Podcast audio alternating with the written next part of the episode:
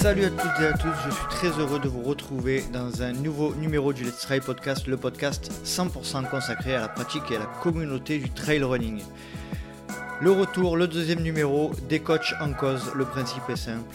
Dans ce format d'épisode, j'invite deux coachs, on discute ensemble sur un sujet bien particulier et aujourd'hui j'ai décidé de, de parler de la périodisation, de la planification de l'entraînement, l'importance de bien planifier sa saison tout au long de l'année, euh, d'organiser ça de manière très structurée, puis après ça va un petit peu, vous allez l'entendre, partir euh, sur des considérations un peu plus euh, relations psychologiques avec les athlètes, l'intérêt du coaching individualisé, et nous balayerons tout un tas de sujets en lien avec l'entraînement personnalisé.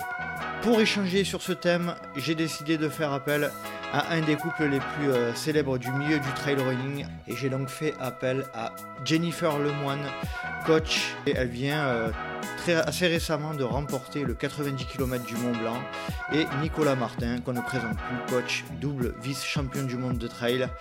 Et puis, euh, nous allons échanger avec, avec ce couple passionné sur ben, leur, approche de l'entraînement et leur vision d'un accompagnement sportif de qualité.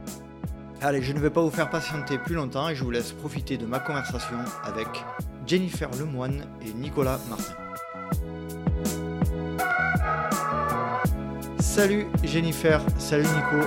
Euh, honneur aux dames, comment vas-tu euh, Jennifer? Ça va et toi? Eh ben ça va super. Nico, comment vas-tu? Salut Nico, ça va en pleine forme. Toi Jennifer, de ton côté, est-ce que tu peux nous expliquer assez rapidement ton parcours euh, sportif et puis ta venue dans le coaching? Euh, alors, mon parcours sportif, moi, j'ai fait, euh, quand j'étais jeune, j'étais en club d'athlètes, donc euh, une formation un peu académique, on va mmh dire, les crosses, et j'ai fait beaucoup de routes jusqu'à assez récemment. Avec, enfin, on va dire que ces quatre dernières années, je mélangeais avec du trail, mais j'étais un peu un électron libre, c'est-à-dire que j'avais des objectifs qui n'étaient pas du tout en accord les, uns avec les autres. Je pouvais te faire une prépa marathon et trois semaines après faire un 70 km en trail en ayant fait zéro sortie trail, tu vois. Mmh euh, et du coup, depuis l'année dernière, euh, c'est la première fois que je m'entraîne, euh, tu vois, en, moi en, tout cas. Tu as, retrouvé le droit chemin, le droit chemin du trail. Oui, un petit peu, non, mais ça dépend de tes aspirations à, un moment donné, tu vois. Et maintenant, je veux dire que je, deviens un peu plus mature. Et, du coup, j'ai priorisé pour progresser, en fait, justement, mmh les objectifs. Parce que si tu fais toujours un peu en mode électron libre à droite, à gauche, bah, tu es un petit peu fort partout sans être fort nulle part, tu vois. Mmh Donc, euh, après, j'avais eu quelques bons résultats. J'avais déjà fait deuxième à la Saint-Élion, par exemple, ou, ou, tu vois, sur quelques trails, je sortais des, quelques perfs, mais du coup, c'est pas tout à fait optimisé, je pense, euh, sur, euh, sur la performance. Donc, cette année, je m'améliore techniquement, on va dire, sur, sur le trail, et puis je me fais surtout beaucoup plaisir sur, sur les séances. Et sur le coaching, euh, moi j'ai un parcours un peu atypique. J'étais euh, monitrice de sport dans l'armée pendant 5 mmh. ans. Mmh euh, après, j'ai passé un BPGEPS natation. J'ai bossé beaucoup en centre sportif, en saison aussi. Enfin, j'ai fait beaucoup de pédagogie. Et l'année dernière, je me suis mise au coaching avec, après, après une longue réflexion. Mmh et je fais ça voilà, depuis juin l'année dernière et ça commence à, à, bien se développer, on va dire, là, avec les, les athlètes que j'ai j'ai en coaching. quoi. Tu es dans une structure ou tu es euh, indépendant euh, Alors, je ne l'étais pas jusqu'à présent. Et euh, là, j'ai passé des entretiens il n'y a pas très longtemps et je vais rentrer dans une structure parce que j'ai eu un retour positif à la suite de ces entretiens. Mmh après, voilà, je ne sais pas si je peux en parler tout de suite en fonction de quand est diffusé le podcast parce qu'eux, ils voulaient faire l'annonce un peu de leur, leur nouveau coach. On, va leur laisser, on va leur laisser le. Disons que c'est une structure qui me va permettre euh, de continuer à me former un petit peu en permanence. Quoi. Je vais mmh avoir accès facilement à des interventions. Euh, il y a aussi des réunions avec euh, les coachs de la structure qui sont prévues une fois par mois. Donc, je pense que ça va être très intéressant en termes d'échange. Et puis, moi, pour continuer de progresser aussi dans, bah, dans le coaching et puis dans ce que je peux euh, apporter aux athlètes. Donc, euh, je pense que tu as toujours des choses qui évoluent ou c'est intéressant aussi d'avoir d'autres points de vue que, que le sien ou, ou, même moi d'autres points de vue que Nico parce que c'est un peu une encyclopédie, Nico. Donc, dès que j'ai un petit, mmh un petit doute, une interrogation, on échange, mais il faut que ça s'élargisse aussi, quoi, si tu veux. Euh, mmh je pense que plus tu, tu, vas discuter, en fait, je pense qu'il faut avoir une base et puis avoir certains, certaines lignes de conduite, et, mais c'est bien d'échanger en fait. Je pense que c'est quand même beaucoup plus constructif et enfin, voilà, je suis dans, dans cette orientation-là en ce moment. Ouais, surtout échanger aussi, pourquoi pas, avec d'autres sports. Hein. C'est vrai que c'est toujours intéressant d'avoir des, des, points de vue différents en fonction aussi des, des disciplines et pas rester que, que que dans notre propre discipline. Quoi. Nico, tu bah, Je pense qu'il faut avoir une, ligne de conduite parce que, en fait, aujourd'hui, moi, l'impression que j'ai, c'est qu'on est aussi beaucoup dans le détail avant d'être dans la base, mmh très souvent. Et que du coup, euh, si tu es tout le temps en train de te remettre en question, il euh, faut se remettre en question, mais il ne faut pas non plus toujours interroger la manière que tu as de faire euh, parce que sinon, tu es toujours en train de changer des choses. Ah bah tiens, si je faisais ça, bah tiens, si je faisais ça. Donc ça peut être intéressant de piocher des choses, de les implémenter dans un entraînement, de voir si ça amène quelque chose. Mais voilà, quelque chose qui fonctionne. L'entraînement, en fait, c'est c'est simple. Il hein. faut faire des heures un peu intelligemment mmh et le répéter pendant longtemps. Je veux dire, c'est pas pas complexe. Euh, en soi, la difficulté, c'est comment on entretient une motivation pour le faire pendant longtemps et comment, euh, au bout d'un certain moment, on optimise euh, certaines choses pour aller gratter les petits pourcents. mais avant d'aller gratter les petits pourcents, il faut déjà.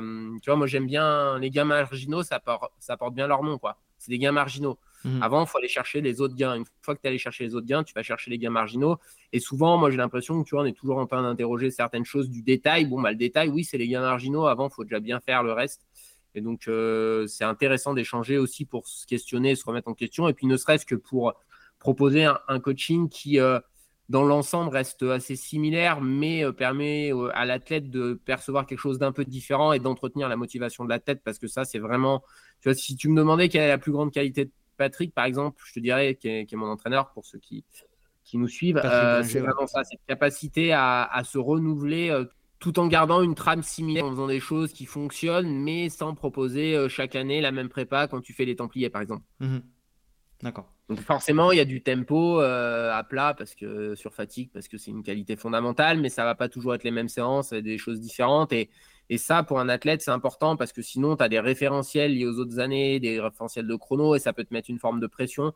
Et le fait d'avoir des choses différentes à faire, ça, c'est, quand même une grande qualité, moi, je trouve, chez un entraîneur. Quoi. C'est clair. Euh, bah, c'est un peu le, premier thème qu'on va aborder là, c'est un peu l'individualisation dans un premier temps. C'est euh, Jennifer, toi, euh, tu peux nous donner ton, point de vue ton approche par rapport à ça Est-ce que l'intérêt d'avoir un coach individuel, entre guillemets, c'est vraiment cette notion de ben, chaque personne est différente et, c'est l'intérêt d'être bah, de proposer des, des, des, prestations vraiment individualisées à ces athlètes quoi. Bah, tu vois, moi j'ai 17 athlètes en ce moment et sur les 17, enfin même si tu en as qui, ont des objectifs un peu similaires, tu n'en as aucun qui a la même préparation en fait. Euh, parce que ça varie en fonction de ta vie de famille, de ton travail, de, tes attentes aussi. Parce que je pense que sur l'entraînement, ce qui est un mot qui est important, c'est, je pense, c'est l'équilibre et euh, tu as aussi l'adaptation en fait. Et toi, tu t'adaptes à l'athlète. Donc, euh, du coup, il faut que tu arrives à garder, faire progresser ton athlète et qui garde aussi le plaisir au centre euh, de sa pratique. Donc ça, c'est quelque chose dont tu discutes, enfin, je pense, lors du premier entretien que tu as avec l'athlète. Tu essayes de cerner aussi le profil, tu fais des réajustements parce que tu peux te tromper aussi sur le profil de, ton athlète. Donc, euh, tu as, une base, si tu veux, qui va être un, peu commune. Tu as la théorie, on va dire, et, euh, après, tu t'adaptes vraiment en fonction de l'athlète, tu vois, et mmh en fonction aussi de ses points faibles, de ses points forts. Euh, tu discutes aussi de la planification de sa saison, des objectifs secondaires, etc. Mais euh, tu as vraiment, je trouve, tu as une logique qui peut rester la même, mais tu n'as aucun plan qui va se ressembler, tu vois. Mmh. Euh, tu as quelques séances qui vont revenir, et puis pareil, tu vois, je sais pas, Nico, il pourra te le dire, des fois, je suis toute contente, tu sais, tu prépares une séance à, entre guillemets, inventer quelque chose, et tu es assez fier de toi, et tu dis, bon, là... Ça, ça, il va passer une jolie séance, ça va être, enfin, toi tu te dis ça va être marrant, mais en termes d'intensité, tu dis qu'il va, ça, ça, ça, va le faire progresser et puis que ça va avoir un côté un peu ludique, tu vois. Mais et puis je pense que tu utilises vraiment un lien avec les athlètes aussi. Tu apprends à les connaître entre guillemets, tu rentres un peu dans leur vie aussi, tu vois. Mmh tu sais s'ils sont malades, s'il y a quelque chose qui, qui change au niveau du boulot. Enfin, je pense que c'est vraiment, ouais, c'est vraiment de l'individualisation. Et, et puis après, bien des amis, mais presque en fait. Enfin, euh, avec, enfin moi, tu vois, je les ai au téléphone euh, à peu près tous les mois, mois et demi pour faire un point. Et euh, tu as quand même vraiment des liens qui se créent, je pense. Hein. Ouais, je suis d'accord. Moi, j'ai, bah, j'ai pas plus tard que tout à l'heure, j'ai eu un, athlète au, téléphone là. et effectivement, on, a, on a pas mal échangé. Et ce que je lui disais aussi, c'est que la, qualité d'un d'un coach hein, que nous sommes, c'est d'arriver aussi sur le point de vue psychologique aussi à, ce qu'il se, se décharge un petit peu aussi de, bah, qui nous explique un petit peu ce qui ne va pas, et ce qui, euh, ce, qui, ce qui peut rentrer en conflit entre la planification qu'on lui propose et, euh, et sa vie. Et c'est vrai que c'est, je pense qu'une des grosses qualités qu'on a, nous, en tant que coach euh, à distance, c'est cette capacité aussi à comprendre si une période est un peu compliquée pour nos, pour nos athlètes. Toi, Nico, de ton côté, tu, tu valides cet aspect psychologique? Bah, moi, je dis souvent en rigolant que en fait, faudrait mieux une licence de psychologie qu'une licence de STAPS pour euh, faire du coaching. Surtout du coaching, on va dire, pas dans l'excellence. Mmh Parce que bah, forcément, le très très haut niveau, ça demande d'être pointu. La vraie question maintenant, c'est même de se demander, en fait, dans les staffs qui sont très, euh, très structurés, si c'est vraiment le rôle du coach. C'est pas plus le rôle des sports scientistes euh, de vraiment optimiser. En tout cas, c'est des discussions entre les coachs et les sports scientistes pour, euh, pour faire la meilleure planification possible. Du coup, euh, du coup, ouais, complètement. Tu es là. Ça, revient sur ce que je disais tout à l'heure. Pour, pour être une bonne version de soi-même, il faut s'impliquer dans la durée de manière régulière, surtout de manière régulière. C'est le principe, c'est le plus important. Alors oui, il y a le volume d'entraînement à l'année, mais il faut qu'il soit quand même réparti de manière harmonieuse, ne serait-ce que pour éviter les blessures, parce qu'on sait que la variation de charge c'est un des, un des premiers facteurs pour la blessure.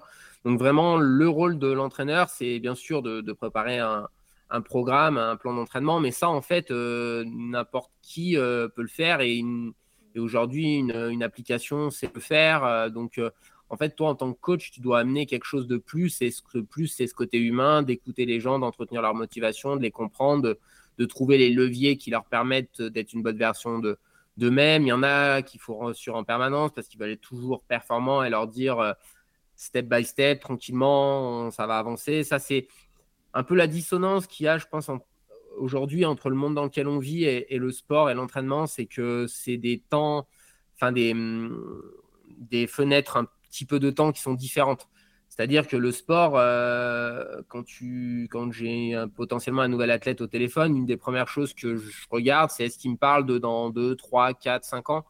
Parce que ça, c'est hyper important. Parce qu'il faut se projeter si tu veux faire quelque chose avec un certain niveau d'excellence personnelle, c'est euh, des milliers d'heures d'entraînement pour l'atteindre. Et donc, c'est euh, pour la plupart des gens euh, plusieurs années, voire une décennie d'entraînement structuré pour, pour être la meilleure version de soi-même. Donc, ne faut pas toujours penser à 5-10 ans, mais il faut quand même être conscient que parfois, il faut moins en faire à une certaine période pour être capable d'en faire pendant longtemps. Ça, c'est hyper important.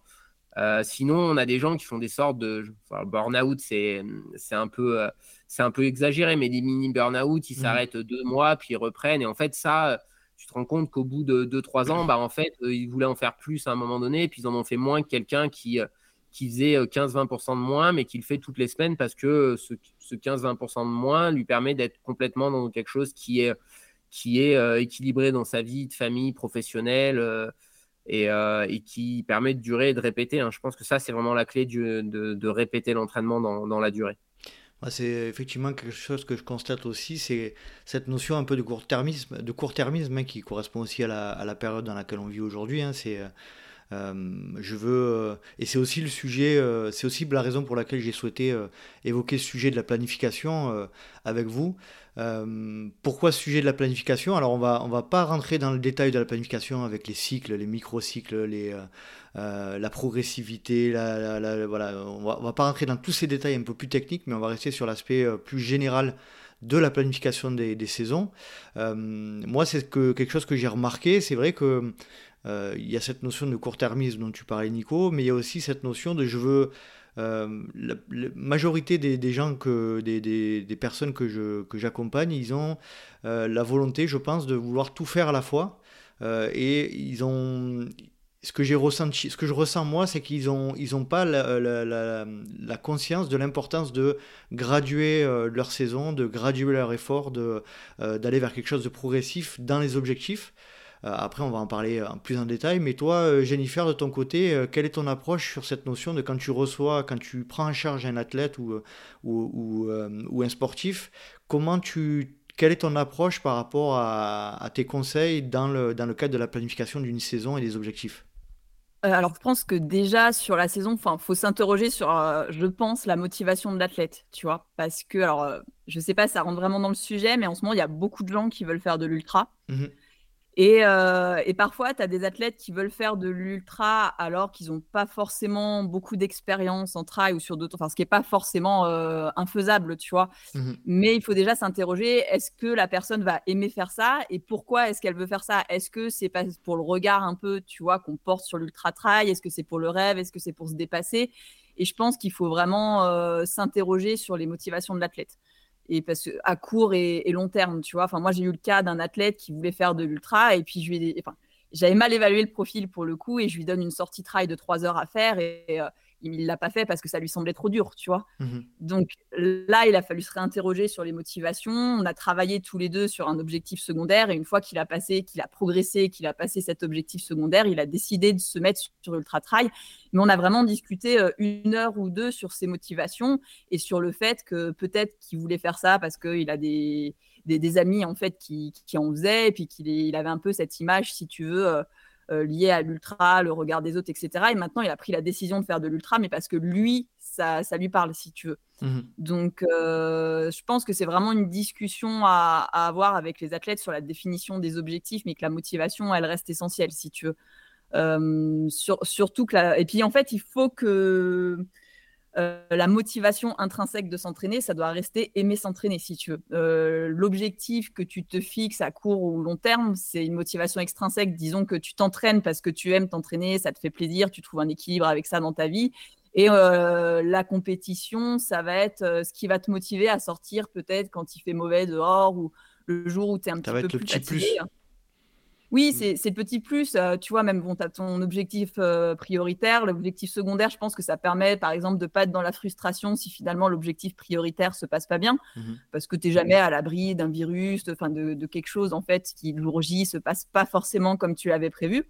Et en fait, si ça se passe pas comme prévu et qu'au final tu dis bon bah finalement ma prépa elle s'est bien passée, j'ai pris du plaisir à ce que j'ai fait.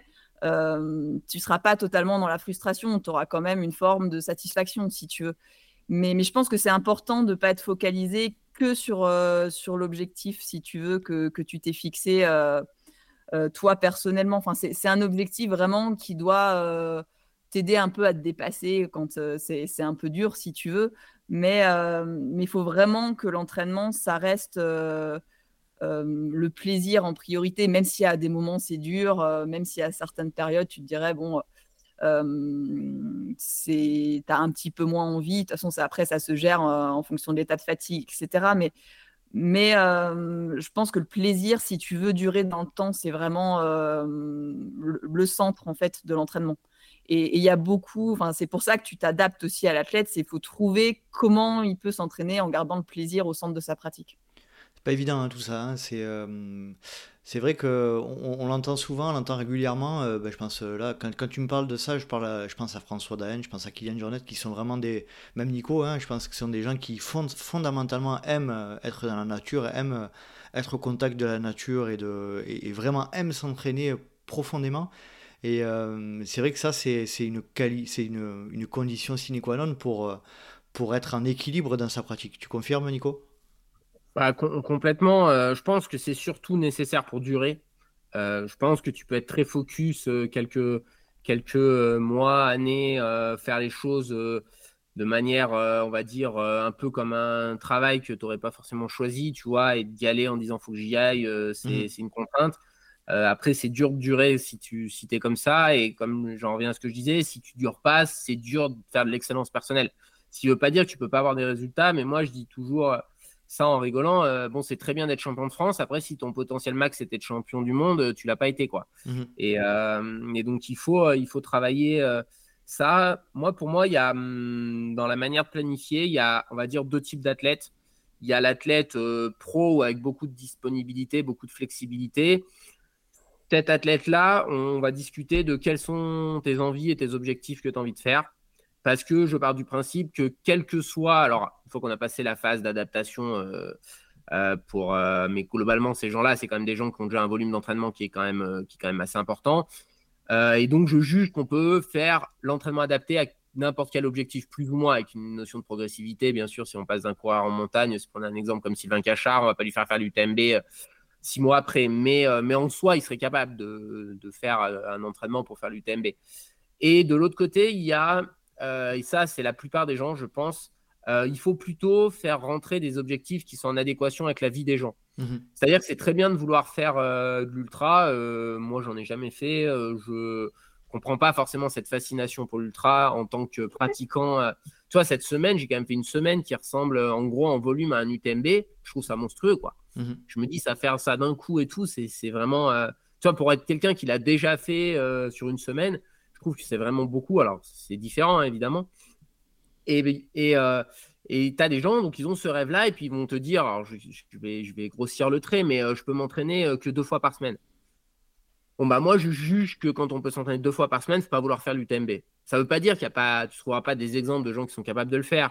Mais j'estime qu'on n'est pas prêt, euh, le corps n'est pas prêt à faire un UTMB en s'entraînant euh, deux fois par semaine. Alors, sauf cas particulier de quelqu'un comme moi qui se sera entraîné des, des mmh. milliers d'heures avant et qui peut-être pourrait le faire, mais, mais bon, là, on a des cas, des cas particuliers. Et donc, ouais, vraiment avoir cette capacité à dire aux gens, bon, bah, ok, tu as envie de faire ça. Euh, moi, aujourd'hui, de ce que j'observe de ta vie, ça me paraît compliqué. Donc, bah, souvent, j'attaque par euh, les motiver sur des plus petits formats, prendre, le, prendre le, pli. Et puis, globalement, euh, moi, j'ai, je trouve que des athlètes qui n'arrivent pas à s'entraîner quatre fois par semaine, j'en ai jamais vu. quoi. Au début, ils ne s'entraînent pas quatre fois par semaine, mais au bout de six mois, un an, tout le monde peut être à quatre fois par semaine. Et puis, il y a même des gens maintenant, quand tu restes sur leur sur leur créneau habituel, ils te font Ah, mais là, tu n'as pas mis de séance, euh, tu vois, de cinquième ou de sixième séance. Parce qu'en en fait, euh, moi, je connais pas beaucoup de gens qui n'ont pas une heure dans la journée, en fait, si tu as mhm. envie. C'est souvent une question d'envie. C'est que les gens te disent J'ai pas le temps. La vraie réponse, c'est J'ai pas envie de prendre le temps plutôt. Mhm. Ce qui n'est pas exactement la même chose. Et ça, c'est vraiment quelque chose qui est important. Alors, euh, après, les motivations, elles varient chez un athlète au fil du temps. Moi, j'avais des motivations assez extrinsèques, par exemple, au début, de briller entre guillemets aux yeux des autres, d'avoir de la réussite. Et puis après, les motivations sont beaucoup plus devenues euh, intrinsèques. Moi, j'aime, m'entraîner en fait. Euh, voilà, j'aime faire des compétitions, mais c'est même, je dis des fois plus ça comme ça. C'est la compétition me permet de faire ce que j'aime au quotidien. Et euh, c'est pas une contrainte, mais il y aurait pas la compétition, ça changerait pas grand chose à ma pratique, quoi. moi, de mon côté, quand ça arrive là régulièrement, enfin assez souvent, quand j'ai quelqu'un qui me, qui me qui, m'explique un petit peu ce qu'il veut mettre en place euh, à court, moyen, long terme. Euh, par moment, j'ai un peu l'impression aussi des fois que ben, la personne me, me, demande conseil, je, suis là pour ça, mais me demande un petit peu l'autorisation, entre guillemets, euh, de... Mm. Je sais pas si, si, vous voyez ce que je veux dire, Jennifer, je sais pas si tu vois ce que je veux dire, demande un petit peu l'autorisation si par exemple c'est judicieux de faire un 80 km ou les Templiers dans 6 mois ou, ou l'Endurance Trail dans un an. Toi, Jennifer, est-ce que tu te... quand, quand tu as ce type de situation, est-ce que tu te permets de, de de conseiller ou de, vraiment de euh, d'aiguiller vivement euh, ton, athlète vers, euh, vers une solution ou une autre Ah oui, si, si je considère que c'est pas optimal et si tu veux que c'est trop tôt, en fait, je pense qu'il faut pas hésiter à, le dire à l'athlète. Et puis, en fait, si tu veux, un entraînement, il est adapté, progressif et continu. Et la progressivité, elle est importante aussi. Donc, déjà, rien que pour le risque de blessure, si tu veux, si tu veux pas le majorer. Et, mais je pense que ça se fait plus ou moins tout seul avec l'athlète, si tu veux. Enfin, je trouve que quand tu les as au téléphone, tu as vraiment une discussion qui se met en place. Et du coup, au fur et à mesure de la discussion, tu arrives à trouver, alors pas des compromis, mais à faire comprendre certaines choses à l'athlète. Et, en général, les gens qui veulent être coachés, c'est ça qu'ils attendent, en fait, si tu veux. Ils veulent être conseillés. Et moi, je trouve que sur tous les gens que j'ai eus, il y a une démarche. Alors, c'est un peu ça fait un peu publicitaire de dire ça, mais de devenir une, meilleure version de soi-même, c'est-à-dire de progresser en fait. Mmh. Euh, leur but, c'est de progresser, et du coup, il n'y a pas que, que la compétition, tu vois. Donc, euh, je pense que vraiment, ils veulent être aiguillés sur euh, comment organiser leur saison, comment ça peut être optimal. et puis, effectivement, tu as la théorie et tu as la pratique, tu vois, mais je ne pense pas vraiment que ça pose problème dans le sens où ils sont ouverts au dialogue, si tu veux. Mmh. Donc, des fois, c'est juste redéfinir les objectifs et puis peut-être décaler l'objectif principal. J'ai un gars qui veut faire de l'ultra, mais pour lui, il sait que ça va être dans 2-3 ans, quoi, si tu veux. donc, je pense que c'est pas si difficile que ça. Si tu veux, à partir du moment où les gens sont dans la démarche de prendre un coach, en général, ils sont pas fermés, fermés à la discussion du tout. Et, c'est ça aussi qui est intéressant dans, dans l'échange, si tu veux, c'est de pouvoir définir des objectifs qui sont, qui sont adaptés à la personne.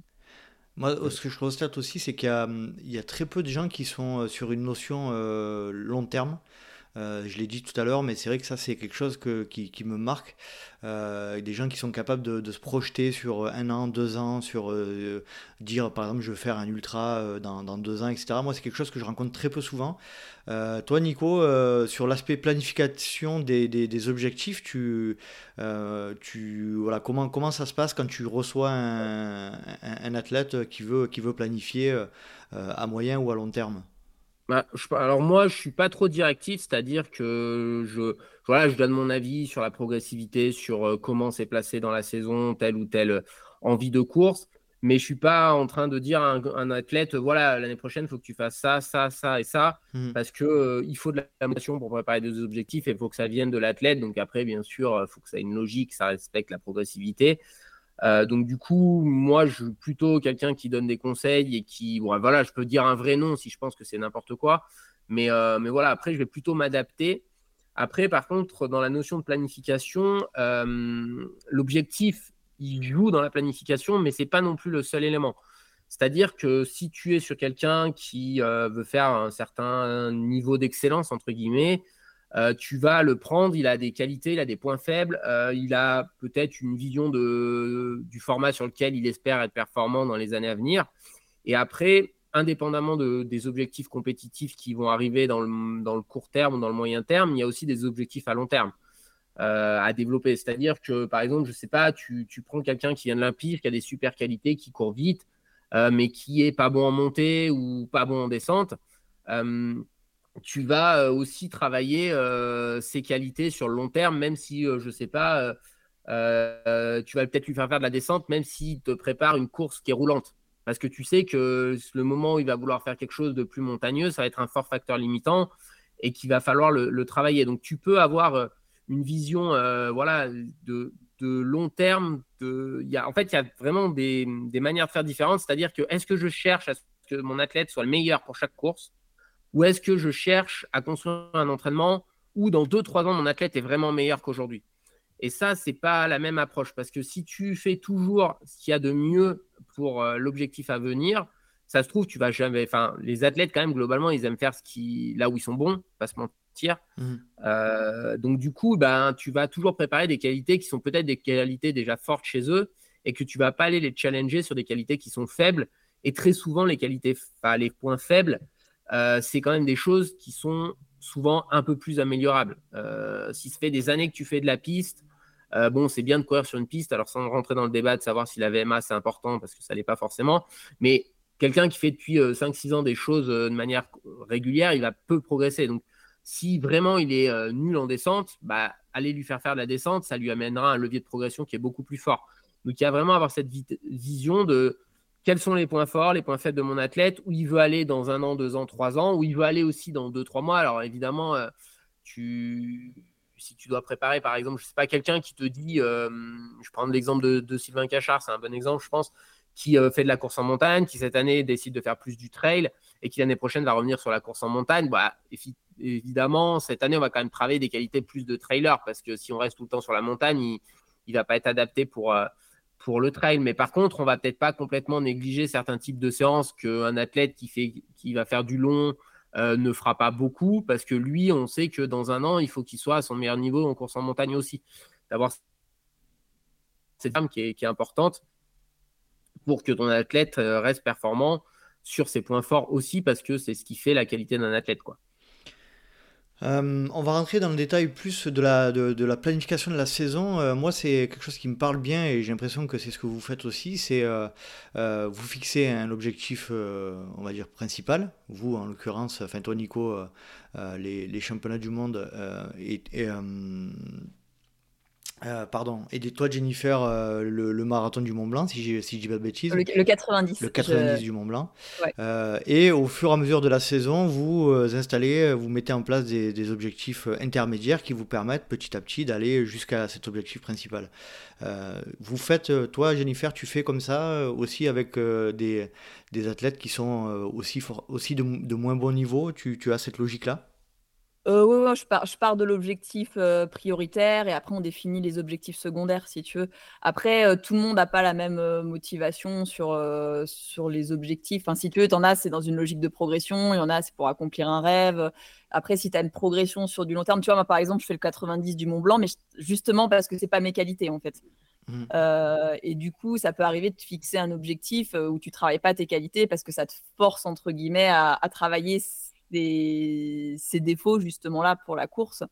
Donc ça, hum, tu as, une logique derrière le choix des compétitions, mais la trame, elle reste à peu près la même sur euh, euh, la définition des objectifs secondaires. Après, par contre, dans, dans l'organisation de l'entraînement, tu vois, tu as, une trame générale, mais par exemple, moi, c'est très rare que je fasse euh, une planification sur plus de trois semaines euh, pour mes athlètes, tu vois. Mmh tu as, la trame, et puis après, je trouve qu'au-delà de trois semaines, euh, deux, semaines, c'est plus une ou deux semaines en général, tu vois. Mais tu as tellement de choses qui peuvent arriver dans la vie de ton athlète que c'est pas utile de, dans le détail, hein, je te parle, de, planifier au-delà de, deux, trois semaines les, les, entraînements au jour le jour, quoi, si tu veux parce que tu vas être obligé d'y retoucher de, toute façon parce qu'il y a des choses qui vont évoluer euh, pour X raisons.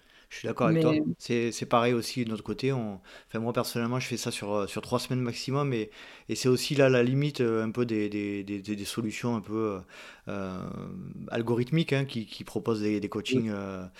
c'est cette limite-là. Hein. C'est est-ce que c'est vraiment individualisé Nous, on a la possibilité de réagir très vite en fonction de différents paramètres. Là, je te donne un exemple euh, qui m'est arrivé encore tout à l'heure, quelqu'un qui, un, athlète avec qui j'ai des, très bonnes relations, qui me disait qu'il était dans une période très compliquée au niveau perso, pro, etc.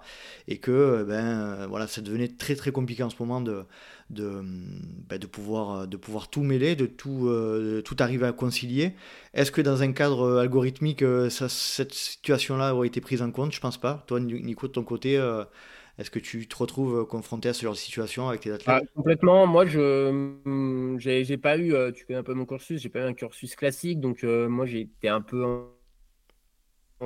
donc j'ai appris les choses. Donc bon, bien sûr, ça me parle la planification, mais je, trouve que c'est quelque chose qui est assez scolaire et qui, alors bien sûr, il y a des grandes généralités, mais qui finalement ne ressemble pas trop à ce que tu dois faire quand tu fais du coaching. Euh, personnellement, je veux dire, je pars d'un objectif principal euh, en fonction de ce que ça demande.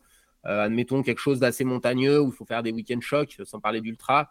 Je vais dire, voilà, il faut faire, je vais proposer à l'athlète, je vais lui dire, il faut faire un week-end shock entre S-6 et S-4. Donc là, je ne vais pas lui dire, il faut faire S-5, par exemple. Je vais lui dire, voilà, il faut que tu faut que tu t'organises dans ces trois semaines-là. Et après, moi, je vais travailler le planning d'entraînement beaucoup quand même aussi à la sensation. Mhm. C'est-à-dire que dire euh, je fais euh, trois semaines de charge, une semaine de décharge, bah, en fait, euh, je vais peut-être me le dire, mais si au bout de dix jours de charge, l'athlète me dit je suis fatigué et tout, bah, là je fais un allègement parce que en fait, sinon, si tu continues à creuser pendant dix jours dans la fatigue, en fait, il va sortir épuisé. Et ça, c'est vraiment quelque chose. moi, la plupart de mes athlètes, c'est pour, enfin, en tout cas, ce qui est mis à disposition, moi j'utilise Nolio, la plateforme, c'est une semaine, dix jours. Mmh Après, j'ai bien sûr, j'ai déjà imaginé ce que je vais lui faire faire si tout se déroule normalement, mais je recontrôle vraiment chaque semaine quasiment ce que je vais faire faire à un athlète parce que euh, c'est rare déjà que l'athlète puisse tout faire exactement si tu, prends une fenêtre de temps d'un mois, par exemple. Donc, c'est important. Et puis, il y a aussi des fois des moments, des qualités, tu te dis, moi, je vais la travailler parce qu'elle n'est pas à un bon niveau. Puis, bon, tu fais deux séances de la qualité, tu te rends compte que le mec, il a un super niveau sur cette qualité. tu te dis, bon, bah, est-ce que c'est nécessaire de continuer à lui faire faire ça alors qu'il est déjà proche de son meilleur niveau? Est-ce que je ne travaillerai pas quelque chose d'autre où j'ai l'impression qu'il y a un levier plus important? Donc il y a vraiment cette, euh, cette notion de d'avoir une logique de développement de qualité, mais, euh, mais de réadapter un, petit peu, euh, pas, alors pas au jour le jour non plus, on va pas exagérer, parce, que, parce que nous, on n'est pas, pas sur des tarifs de coaching qui permettent d'avoir un, un aussi faible nombre d'athlètes pour faire ça, mais dans l'idéal, c'est ce qu'il faut faire, c'est-à-dire que dire euh, j'ai mis une séance d'intensité le jeudi, euh, si euh, l'athlète il n'a pas dormi dans la nuit de mercredi à jeudi, qu'il sort du boulot, son patron lui a pris la tête, il s'engueulait avec sa femme, bah, est-ce que c'est le moment d'aller faire une séance d'intensité?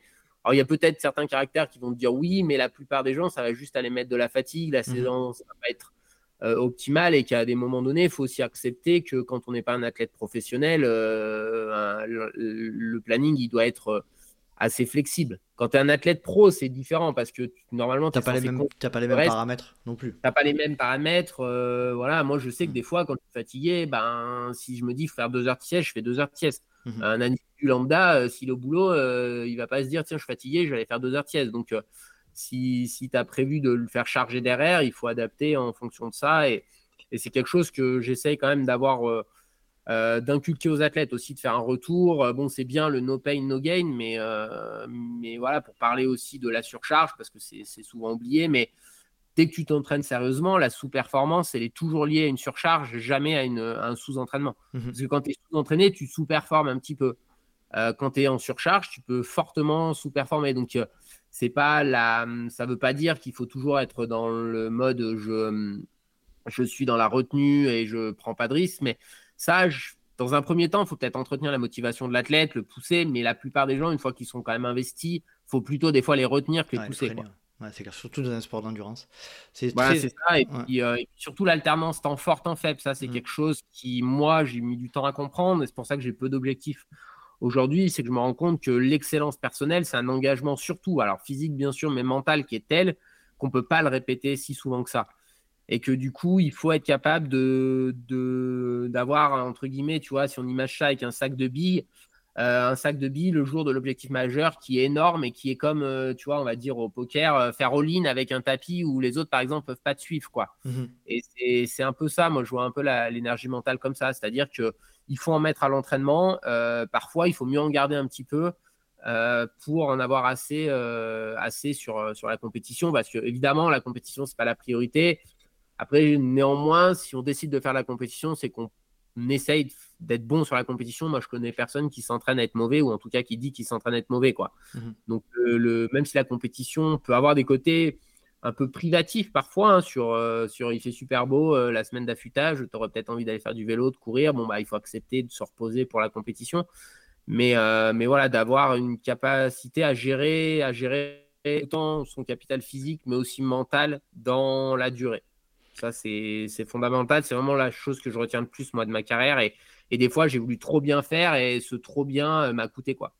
Après, euh, je, pense qu'aussi ce qui est important, c'est que les athlètes soient aussi un peu proactifs, c'est-à-dire qu'ils comprennent ce qui, enfin, la, logique de leur entraînement. Et moi, je remarque que souvent, quand euh, tu leur as dit, ils te posent des questions sur ce qu'ils font. pourquoi est-ce que là, tu m'as dit qu'il fallait que je reste en zone 2 Qu'est-ce que je suis en train de faire? Et qu'ils comprennent aussi pourquoi il y a des périodes de, décharge, pourquoi tu as des périodes de régène.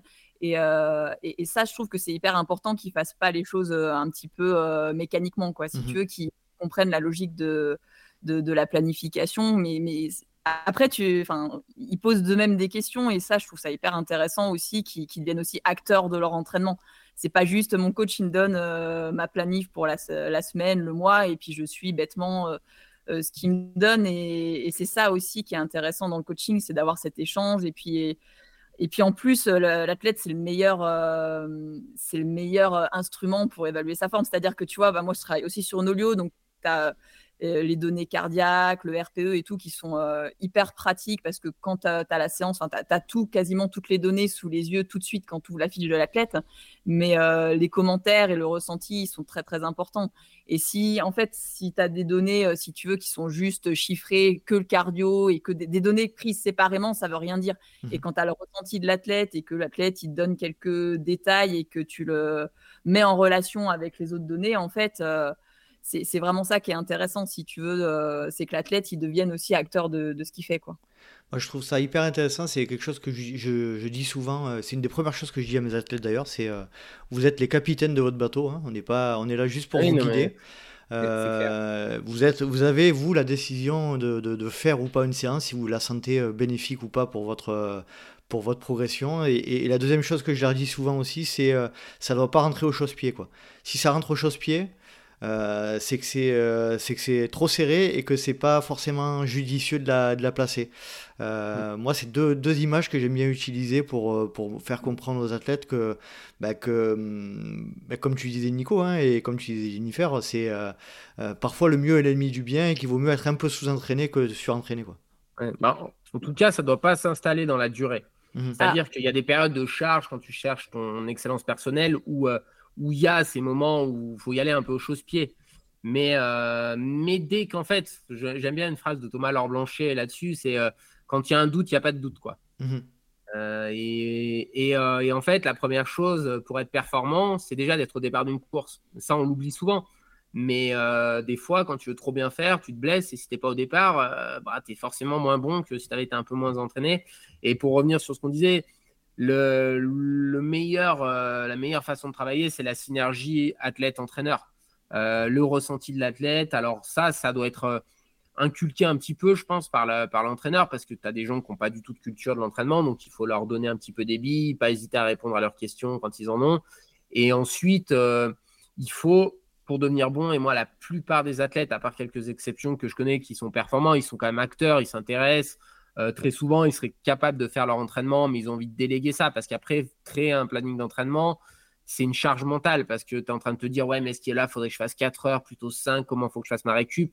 Et ça, quand tu le délègues, mmh euh, tu, euh, tu, te décharges mentalement de ça. Après, ça ne veut pas dire qu'un plan d'entraînement, je, sais que Jennifer, là-dessus, elle a un peu du mal, par exemple, en, tant qu'athlète, c'est que pour elle, c'est écrit, c'est un peu gravé sur le marbre et il n'y a pas d'autre alternative. Mais en fait, une manière de s'entraîner, il y en a 50 tu peux écrire, enfin 50 j'exagère, mais tu peux écrire peut-être 10 planifications différentes qui te conduiront au même niveau.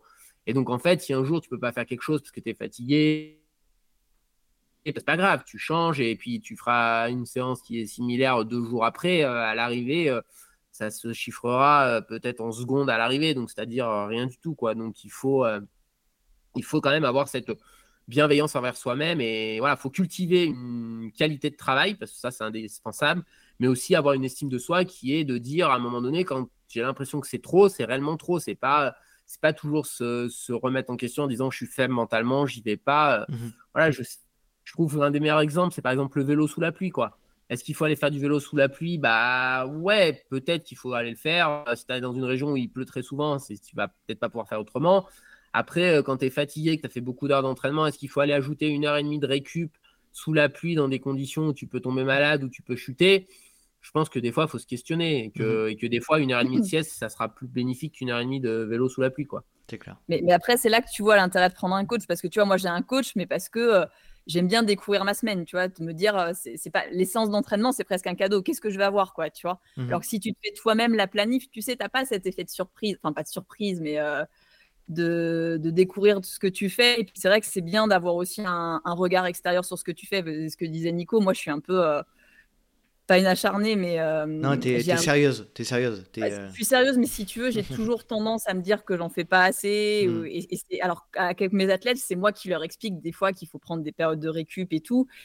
Et moi, j'ai besoin que quelqu'un me l'impose, même si des fois je sens que j'en ai besoin. Alors maintenant, j'arrive à être un peu plus intelligente et mmh un peu plus à le faire, tu vois, à dire je suis fatiguée, là, il faudrait que je me repose, mais mais euh, j'aime tellement aussi m'entraîner et puis c'est un peu un peu viscéral tu vois que des fois c'est dur de se de, de, se réfréner aussi un petit peu, quoi, tu vois. Et, d'avoir un regard extérieur et un peu bienveillant aussi, des fois, je trouve que, que ça fait vraiment du bien. Et mmh puis d'avoir quelqu'un avec qui échanger, et puis ça permet de se décharger aussi un petit peu. Moi, j'avais une, une, athlète, euh, ça avait changé pour elle au boulot, c'était hyper compliqué, et elle avait besoin de quelqu'un qui lui dise, mais en fait, tu es en droit de te reposer là, en fait, et, et il faut le faire. Donc, euh, je pense que le coach, il est là aussi, c'est pour décharger un peu cette culpabilité que peut avoir l'athlète de se dire, mais en fait, euh, euh, je m'entraîne pas autant que je le voudrais. Et si ça génère de la culpabilité, essayer vraiment de lui faire comprendre qu'il ne doit pas ressentir ce, sentiment-là et qu'au contraire, la stratégie de se reposer, elle est aussi payante sur, sur du long terme et que ça va être contre-productif de, s'entraîner sur de la fatigue. Mmh. Mais par contre, c'est vrai que c'est difficile de, de se l'appliquer à soi-même parfois. Et c'est pour ça que même toi, en tant que coach, souvent, tu as un un, coach extérieur aussi, mais quitte à ce qu'il y, y, ait aussi beaucoup d'échanges dans, dans, la pratique, si tu veux. Donc, euh... au, moins, au moins, on sait de quoi on parle, du coup. Vu qu'on, vu qu'on le... Moi, je, le vis, je le vis aussi avec, euh, avec Thomas Pigois. Moi, c'est, c'est Thomas qui me suit, c'est pareil, hein, c'est ce que tu disais. Hein. Euh, des, des, fois, on a l'impression que euh, faites ce que je dis, pas ce que je fais, quoi. C'est un, c'est un peu ça. Ouais, mais c'est, c'est clair parce que en fait, si tu veux, je pense que la problématique qu'il y a souvent, c'est que euh, je pense qu'il y a pas mal de gens qui font de la compétition parce qu'on est dans ce moule de la compétition, qu'il faut faire ça et que, et que finalement s'entraîner dur sans faire de compétition, c'est, je dirais pas que c'est mal vu, mais c'est pas trop euh, le schéma classique. Et que du coup, je pense qu'il y a des fois, on fait des choses parce que en vrai, euh, la compétition, elle n'est pas ultra motivante et que du coup, dire ouais, mais là, il faut que je me repose alors qu'il fait super beau, pourquoi quoi? Parce qu'en fait, très souvent, c'est quand même lié à une logique de bon, bah, j'ai prévu de refaire un bloc derrière et donc du coup, d'assimiler le bloc que j'ai fait avant et que si je reviens remettre là une séance, ça va, ça va un peu abîmer ce que j'ai prévu de faire avant et ce que j'ai prévu de faire après. Donc là, du coup, c'est aussi ça le rôle de l'entraîneur, c'est que faut euh, interroger les motivations. Alors après, il faut pas s'improviser préparateur mental pour autant, mais il faut. Enfin, moi, je pense que tu vois, quand tu es coach, s'intéresser à la nutrition, à la, prépa mentale. Euh, et après, il faut pas, faut pas, euh, faut pas s'improviser nutritionniste ou mmh. préparateur mental, mais faut avoir des billes pour, tu vois, ne serait-ce que dire, bah, c'est quoi ta motivation, pourquoi tu as envie de faire ça, pour l'interroger. Et peut-être que des fois, euh, la conclusion, ça va être, bah, en fait, euh, tu vois, tu n'es pas motivé, tu ne fais pas les séances, tu ne les fais pas bien, parce qu'en fait, en gros, l'objectif qu'on prépare, il ne te motive pas. Donc, il n'y a aucun moment où tu peux te raccrocher à ça. Et que finalement, bah, si ça ne te motive pas, euh, fais un autre objectif ou ne fais pas de compétition pendant 2, 3, 4, 5 mois parce que tu n'as pas envie d'en faire en ce moment. Et puis, tu reviendras mmh à ça. Moi, je sais que l'hiver, je fais peu de compétition j'ai pas du tout de mal à voir, par exemple, là, le, cas des championnats du monde 2022. Le prochain vrai objectif qui me faisait vibrer, c'était les championnats du monde suivant au mois de juin. Donc, c'est beaucoup de temps quand même, c'est 7-8 euh, mois. Mais en fait, 7-8 mois, euh, bon, bah, tu as un objectif majeur qui te motive. Euh, et, et, aussi, alors ça, c'est mon, mon expérience personnelle, de se dire que finalement, faut définir peut-être des objectifs, tu vois, 2, 3 dans l'année et que peut-être le moment où tu feras le plus d'efforts, ça va pas être quelque chose que tu décides vraiment en amont, mais que tu ressens. Euh, genre, euh, est-ce que ça me fait vibrer trois mois avant? Est-ce que j'ai vraiment envie de préparer à 100% cet objectif? Moi, j'ai vraiment eu ça pour les championnats du monde 2022. Euh, je suis sorti de l'OCC. deux jours après, je me suis dit, je vais être une machine au championnat du monde. C'était, je suis pas viscéral, je le sentais que c'était. Mmh. J'avais envie de faire, de m'entraîner dur, de, euh, ce que je pouvais pas avoir, par exemple, euh, au printemps d'avant où, je subissais, alors moi je suis un cas particulier, mais un peu, tu vois, comme une contrainte, comme un métier, tu es athlète pro, bah faut faire le job, mais qu'il n'y avait pas ce petit truc euh, qui permet d'aller chercher les petits pourcentages qui font parfois la différence, quoi. C'est un truc, c'est quelque chose que je voulais aborder, bah, ça tombe bien que tu en parles, c'est un peu cette notion d'engagement psychologique. Hein, c'est euh, quelque chose, moi, que je pense qu'on sous-estime énormément dans le cadre d'une préparation d'un objectif. Donc on disait, euh, on, pour résumer un petit peu, on disait qu'effectivement c'est important de choisir des objectifs, euh, un objectif principal ou deux, et, et, d'y arriver tranquillement avec des objectifs secondaires. Moi, je pense, je suis entièrement persuadé qu'on ne peut pas répliquer trop souvent un niveau d'engagement psychologique sur, sur trop, de, trop de fois dans l'année. Euh, c'est pour ça que je pense qu'il est hyper important euh, dans le cadre de ces planifications de saison de, vraiment d'avoir deux gros objectifs, alors peu importe les formats, peu importe, etc. Mais avoir vraiment deux, gros objectifs dans lesquels on s'implique euh, émotionnellement et, psychologiquement et que, qu'en avoir plus, pour moi, c'est, c'est, contre-productif et c'est, limite, c'est pas possible. Jennifer, je sais pas ce que bah, tu en penses. Non, mais l'implication mentale, c'est hyper important. Enfin, tu vois, moi, j'ai fait Istria il y a quelques semaines et j'étais vraiment impliquée mentalement. Et là, la course de ce week-end, je l'ai fait correctement, par exemple, le 42, mais, mais j'avais pas la même implication mentale qu'il y a, il y a cinq semaines, tu vois, par exemple. Mmh. Euh, et, tu vois que mentalement, une course, euh, ça épuise aussi.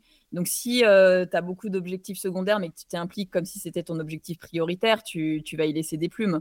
Et après, par contre, en tant qu'athlète, les athlètes doivent aussi se dire que tu vas pas être sur le même état de forme toute la saison. Mmh C'est-à-dire que, euh, tu vois, ça, ça peut être difficile à intégrer parce que tu as des gens qui ont besoin de se sentir en forme tout le temps.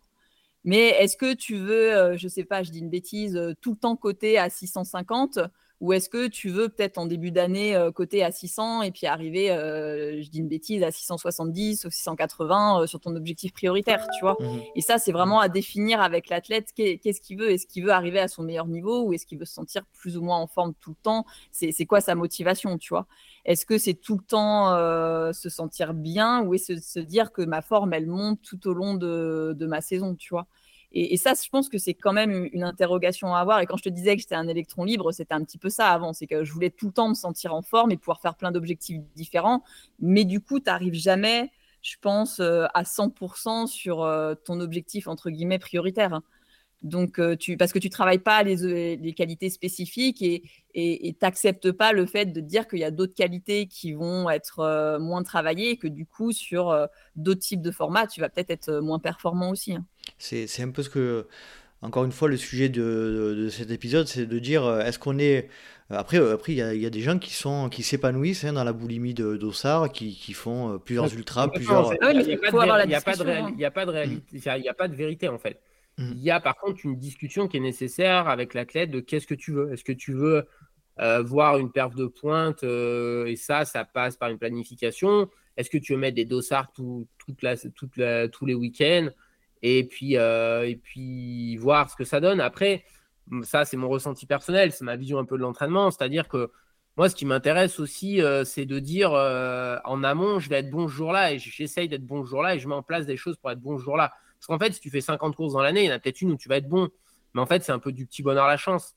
alors que te dire pendant six mois, j'ai qu'une seule course où j'annonce que je vais être bon, quand tu es un athlète élite, c'est un peu plus comme ça et eh ben moi je trouve ça que c'est gratifiant personnellement, ça motive et ça entretient la motivation de se dire bah, j'ai mis en place des choses et là ce jour-là quand il fallait répondre présent, j'ai fait partie de ceux qui ont répondu présent parce que j'ai su peut-être gérer mon énergie mentale et physique au fil de la de la préparation pour euh, être à mon summum le jour J où j'ai décidé de l'être quoi. Mmh. Et c'est après c'est une prise de risque hein, parce que si tu dis euh, je fais euh, dans un cas d'une saison comme la mienne là, les championnats du monde et puis l'UTMB, une course de l'UTMB, bah, tu rates les championnats du monde, euh, il te reste plus qu'une seule course, tu rates, tu as fait une saison blanche. Mais finalement, c'est aussi ça le sport de haut niveau, c'est prendre des risques d'exceller à un moment donné. Et les athlètes qui peuvent être dans cette démarche d'excellence, ils, ont, ils peuvent pratiquer comme ça. Après, c'est quelque chose qui doit être traité au cas par cas parce que dans une première partie de carrière, je pense qu'il faut faire un peu plus courir les gens pour acquérir de l'expérience parce que la course, c'est quand même quelque chose qui est différent, tu peux pas vraiment simuler à l'entraînement. Euh, surtout dès qu'on parle de format de plus de 2-3 heures, euh, bon, tu, je pense pas que tu mettes des, athlètes, des séances de tes athlètes en mode euh, fais 4 heures à l'allure de course, parce que c'était tellement épuisant psychologiquement que mhm. tu vas, si tu as envie de leur faire faire ça, tu vas leur dire mets un trail secondaire parce qu'il y a plein de choses, il y a le stress qui peut être avant les courses. Moi, je vois des athlètes qui sont hyper forts à l'entraînement et qui n'arrivent pas en course parce qu'ils il génère une telle pression euh, liée au dosage, hein, si tu prends du recul, que tu mets sur ton torse, finalement, ça, ça devrait avoir aucune influence. Bah, les gens, ils se mettent une pression par rapport à ça et ils ont du mal. Donc là, il faut comprendre cette psychologie-là pour dire, OK, cette athlète-là, euh, j'ai le cas d'une athlète euh, assez jeune que j'ai récupérée, qui est très talentueuse, qui a vraiment ça. Bah là, on est dans un travail de lui banaliser le dossard. C'est-à-dire qu'elle court beaucoup, beaucoup trop, entre guillemets, même pour faire du meilleur niveau. Mais en fait, c'est tellement un frein euh, la compétition, enfin le fait de mettre un dossard, la, forme de d'évaluation à chaque fois d'elle-même, que la pousser à banaliser ça, ça va lui amener un plus pour, pour après. Donc ça, c'est au cas par cas, faut faut savoir. Et puis il y a des athlètes qui ont besoin de cette compétition pour se motiver, pour aller à l'entraînement. Moi, bon, j'ai couru ce week-end parce que je trouve que c'est pertinent dans ma prépa, mais j'aurais pu aller faire ça avec deux potes de mon niveau deux, jours de suite. Mmh. ça ça aurait pas changé grand chose quoi. Après je pense que tu as le recul aussi, tu as, as, déjà une carrière derrière toi et je pense que c'est quand même plus facile à gérer quand tu as déjà un, un, gros passé sportif, je pense, quand tu as un petit peu plus de recul sur ta pratique. Après je trouve ça enfin, extrêmement dur. Euh, je pense surtout pour les peut-être les athlètes en début de carrière ou, ou, ou amateurs, hein, c'est pas c'est pas la question, mais de de te faire d'avoir une, bienveillance envers toi-même et d'avoir une opinion sur toi mais qui est pas relative qu'au résultat. Tu vois par exemple tu as raté une course mais te dire bon bah c'est pas grave ça change pas la personne que je suis ça change pas l'engagement que j'ai eu dans l'entraînement. Et quand on parlait de plaisir je pense que même pour les athlètes élites il faut garder ce plaisir à l'entraînement parce que c'est pas ça qui doit te définir euh, enfin c'est pas que la compétition qui doit te définir. Mmh si, si tu te définis que par ça je pense pas que ça puisse durer vraiment euh, vraiment dans le temps parce que la charge mentale, elle est énorme si en fait, euh, si, la perception que, tu as de toi, elle ne tient qu'à la compétition, tu vois, que de réussir ou, de rater une compétition, parce qu'en fait, quand tu veux arriver à ton meilleur niveau, tu cours toujours le risque le jour J de bah, que ça rate en fait. Et, si ton bonheur il dépend de ça, je pense que c'est pas équilibré et, c'est normal d'avoir de la déception, mais il ne faut pas en fait que, ça entraîne une charge mentale qui soit pas gérable ou qui soit pas euh, adaptée en fait. Moi, je parle vraiment de la cerise sur le gâteau, tu vois, la compétition. Et, vraiment, et ça, c'est quelque chose que j'ai ressenti vraiment fortement au départ des championnats du monde à Chiang Mai, c'est que avant la course, c'était déjà que du positif, quoi. Alors, tu as une forme de pression parce que quand tu arrives sur une ligne en te disant, franchement, là, je suis en forme, il n'y a pas un plateau stratosphérique par rapport à mes qualités, je suis capable de faire podium, il y a une petite pression. Tu, le matin de la course, je me disais, je me disais, franchement, tu fais pas un podium, c'est un petit échec. Mais finalement, j'avais pas non plus. En fait, je me voyais pas pas faire podium, en fait. Si mhm. tu veux, il y avait tellement de, de confiance dans la prépa, je me sentais bien qu'en fait, euh, je me suis dit, bon, bah voilà, il va falloir courir 85 bornes, enfin 80 bornes dans les moments difficiles, parce que ça, il y en a toujours. Et c'est là que, gérer sa charge mentale dans l'entraînement, elle est importante, parce qu'il y a un moment donné, je suis passé à deux doigts de bâcher, tu vois, et, peut-être que là, si j'étais allé un peu trop loin à l'entraînement, ça aurait pu virer du mauvais côté. Mais j'y avais pas de, de, notion de ça sera réussi si je suis bon à l'arrivée de la course. Non, avant le départ de la course, c'était juste trop bien tout ce que j'avais vécu avec le, stage équipe de France, avec le stage avec Thibaut, et qu'en fait, euh, moi, j'aurais fait 6 7 e pour, je sais pas, parce qu'il me serait arrivé un truc et tout. J'aurais pas été beaucoup plus déçu que ça parce que déjà, tout ce qu'il y avait avant, c'était réussi. Et ça, je pense que c'est hyper important d'expliquer aux gens que il faut prendre du plaisir dans le chemin, vraiment dans le chemin, et que la compétition, c'est le phare qui te guide, qui fait que tu vas aller emprunter un chemin qui serait peut-être un peu différent, mais euh, faut aimer prendre le chemin. Si t'aimes pas faire des séances dures, si t'aimes pas t'entraîner dur, si t'aimes pas aller chercher tes limites mentales, bah faut pas avoir des envies de performance, quoi, parce que c'est pas pas compatible. Euh, c'est vraiment ce que moi j'ai ressenti euh, quand j'ai pris Patrick comme entraîneur. Ça fait c'était en 2010, donc ça commence à dater. Je lui ai dit voilà, moi j'ai deux rêves, c'est gagner les Templiers, être en équipe de France. Il m'a dit c'est possible, mais c'est dans cinq ans l'objectif dans 5 ans, on aura peut-être réussi ça. Donc déjà, tu vois, quand tu, quand tu commences, 5 ans, c'est loin. Hein, euh, surtout mhm. que bon, l'entraînement était dur, je connaissais pas, enfin, je m'entraînais déjà pas mal, mais pas du tout à ce niveau-là. Je me suis dit, ouais, mais 5 ans à faire ça, c'est hyper long. Et, et, en fait, finalement, euh, au bout de 5 ans, on n'était pas loin de l'objectif, mais il avait quand même fallu ces 5 années-là pour, euh, pour s'approcher de l'objectif. Et ça, c'est c'est hyper important d'avoir cette vision et de surtout construire quelque chose qui te permette, qui va te permettre de faire euh, cette vision de long terme. Alors, si tu as envie de faire de la performance, hein, il faut juste être en adéquation. Il y a des gens, ils, vont être en mode moi, j'ai décidé que dans ma vie, je devais faire un ultra, j'ai envie de cocher la case d'un ultra, il n'y a pas de notion de performance. Euh, et euh, ils vont te dire, alors bon, s'ils passent de sédentaire, ils ne peut-être pas faire l'UTMB en, un an, parce que bon, déjà, ils ne vont pas être qualifiés, mais il y a, y a, un minimum. Mais il y a des gens, ils vont être dans le raccourci d'aller le plus vite possible vers l'objectif. Et c'est OK aussi, tu peux l'entendre. Après, toi, en tant que coach, tu peux aussi euh, décider, enfin moi j'ai cette chance-là de décider qui j'accompagne. Mhm. C'est-à-dire que moi, quelqu'un qui me dit, moi je veux faire un watch-shot, ça ne m'intéresse pas. quoi. Parce que j'ai envie de lui dire, prends un truc dans un livre euh, et puis, euh, et puis suis une trame. ce, qui est, ce qui est intéressant dans le travail du coach, enfin je sais pas comment tu le ressens, mais ouais, faire des plannings d'entraînement, ça va cinq minutes, quoi, mais c'est pas ce qui est le plus intéressant. Ce qui est intéressant, c'est d'échanger avec les gens, de comprendre les gens, la psychologie, de trouver des, des, euh, des, manières de les, de les motiver. Euh, c'est ça qui fait le, le cœur du métier de coach. Si c'est pour faire du planning d'entraînement, tu fais du, tu, tu, fais du planning marathon à 20 euros et tu prends des centaines d'athlètes, quoi. Mais moi, ça m'intéresse pas, quoi. Oui, d'accord. Jennifer, tu veux rebondir sur ce que vient de dire Nico? Ah non, mais je trouve qu'il a raison. Enfin, il faut vraiment avoir cet amour de l'entraînement, tu vois. Enfin, mmh. euh, après, ça peut même. Enfin, tu vois, moi, j'ai été blessée un moment, tu vois, et, du coup, le moment où tu recours, euh, même juste à l'entraînement, c'est génial, quoi, tu vois. Et, je pense que si tu t'entraînes que dans une visée de compète, tu as, un accomplissement qui n'est pas total, en fait. Mmh Donc, euh, ça, je pense que c'est vraiment ça à, prioriser. Et si tu t'entraînes sans en avoir l'envie, euh, si tu es toujours, toujours en train juste de te forcer et si tu ressens pas, en fait, euh, enfin, vraiment le bonheur de s'entraîner, quoi. Tu vois, moi, je le vois comme ça. Après, moi, c'est un peu différent de Nico, tu vois, il aime s'entraîner parce qu'il est dans la, nature et tout. Moi, j'aime courir parce que j'aime courir, tu vois. Mmh euh, j'aime pas trop les footings sur tapis, mais je peux te faire des séances sur tapis parce que j'aime ce qu'on ressent en fait quand on court. Et, bon, tout le monde le ressent peut-être pas, si tu veux, avec cette intensité, mais je pense que quel que soit ton niveau et quels que soient tes objectifs, euh, amateur ou pro, cet amour de s'entraîner et ce plaisir de l'entraînement, il, doit être présent à, des degrés peut-être différents. Tu vois, tout le monde ne peut pas avoir, euh, vibrer autant peut-être euh, quand il quand il s'entraîne, mais, mais ça reste, je pense, fondamental si tu veux, dans la planification de ce, ce, que tu fais, de ta saison, et puis dans ton quotidien, en fait. Tu vois, ça, faut, faut pas que ce soit tout, une contrainte. Tu as forcément des contraintes quand tu te fixes des objectifs. Tu as, quelques fois où, où c'est dur d'aller s'entraîner, mais il faut que ça reste quand même dans 90% des cas un, plaisir. Tu vois, le plaisir de dépasser, le plaisir de progresser, de ressentir des choses. Quoi. Enfin, c'est quelque chose qui doit te porter aussi un petit peu. Quoi. Il faut avoir de la bienveillance, c'est-à-dire que déjà, aller courir, c'est mieux que rien faire, tu vois. Mmh enfin, as prévu de te reposer. Mais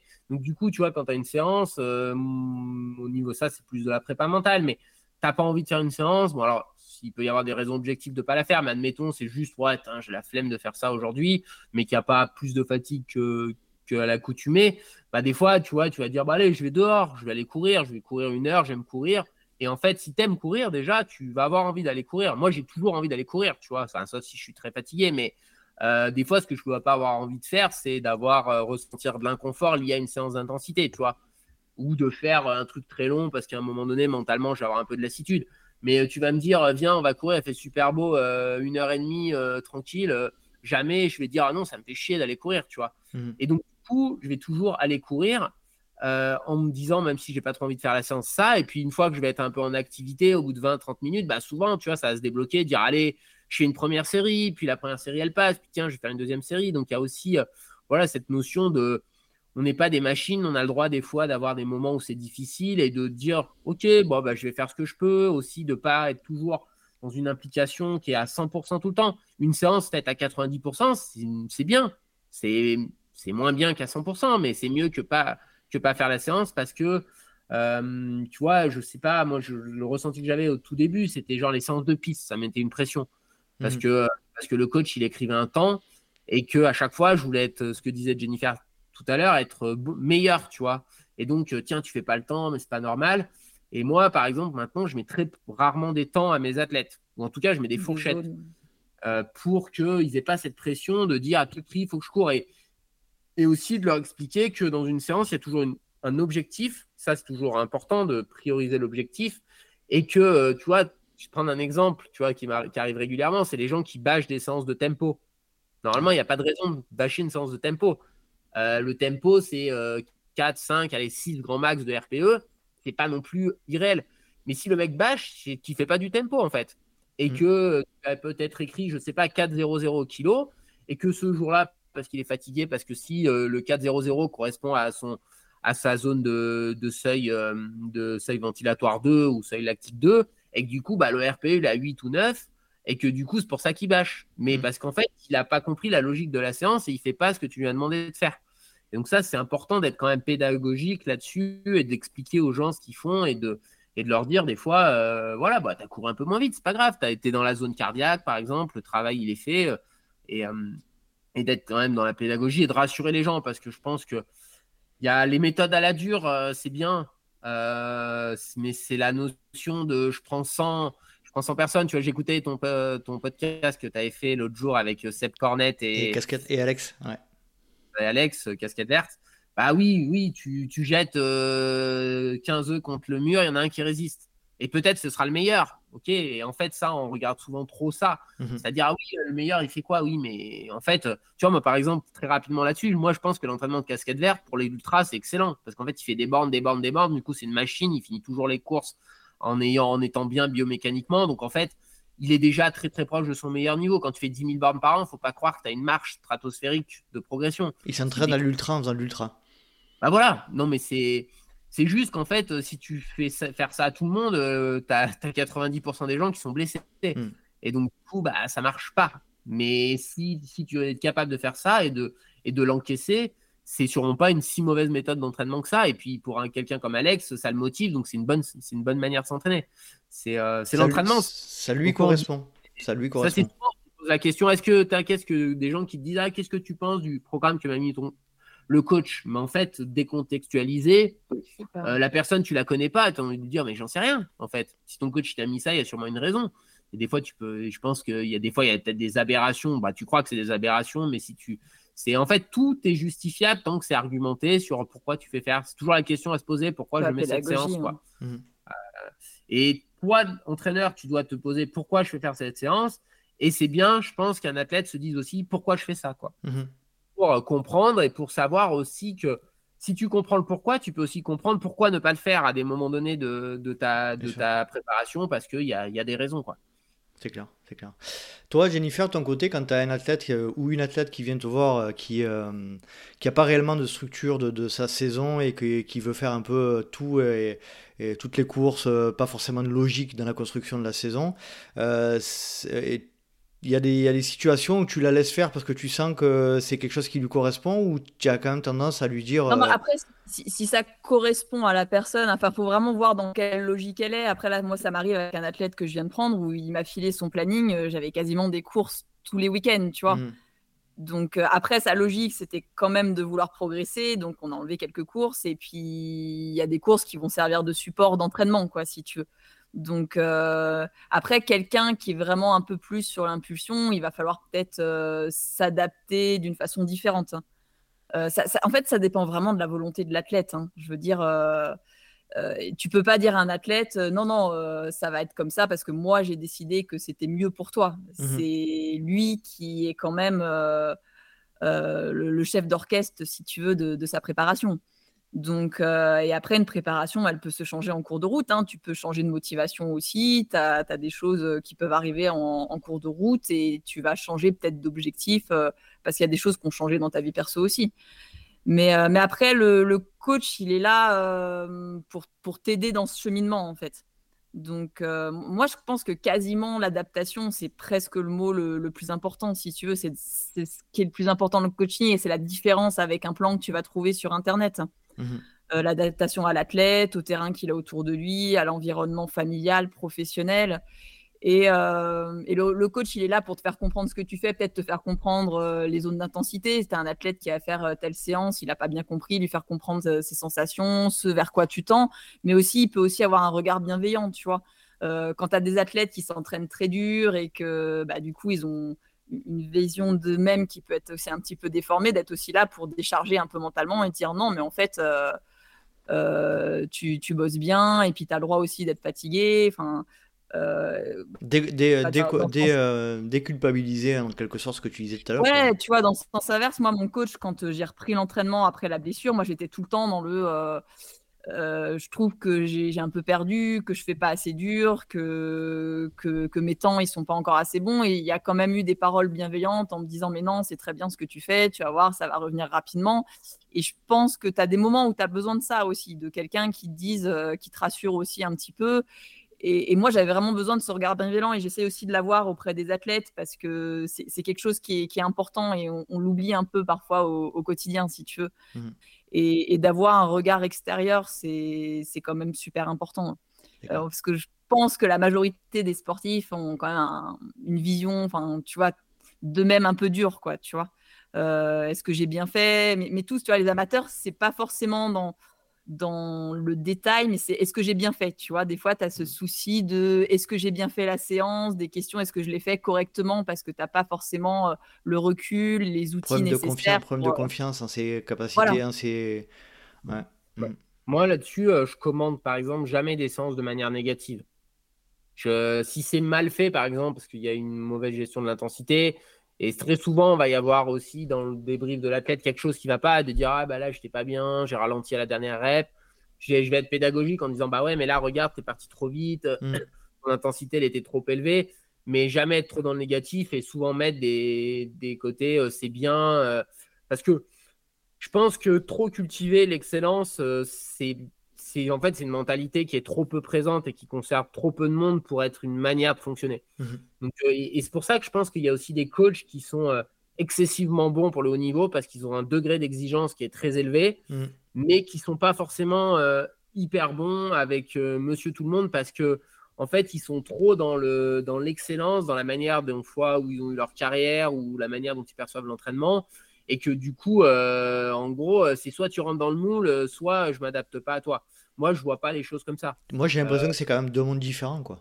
Aussi. Bah, c'est deux mondes différents, mais en fait, je pense que euh, tu peux aussi te dire dans une forme d'entonnoir, c'est-à-dire d'amener quelqu'un qui a du talent et qui n'a pas forcément cette mentalité-là vers une notion d'excellence, parce qu'à un moment donné, il y a l'excellence, mais les gens qui visent l'excellence, ils l'ont quand même plus ou moins. je pense que hmm. déjà, avant de faire de l'excellence, à part des cas particuliers, il faut déjà un certain volume d'entraînement. Donc, c'est quand même des gens qui s'entraînent depuis, depuis plusieurs années, même des athlètes qui sont entre guillemets relativement jeunes. Quelqu'un comme Mathieu Delpech, il, a 26 ans cette année, mais ça fait déjà 10 ans qu'il s'entraîne sérieusement, donc il a du recul.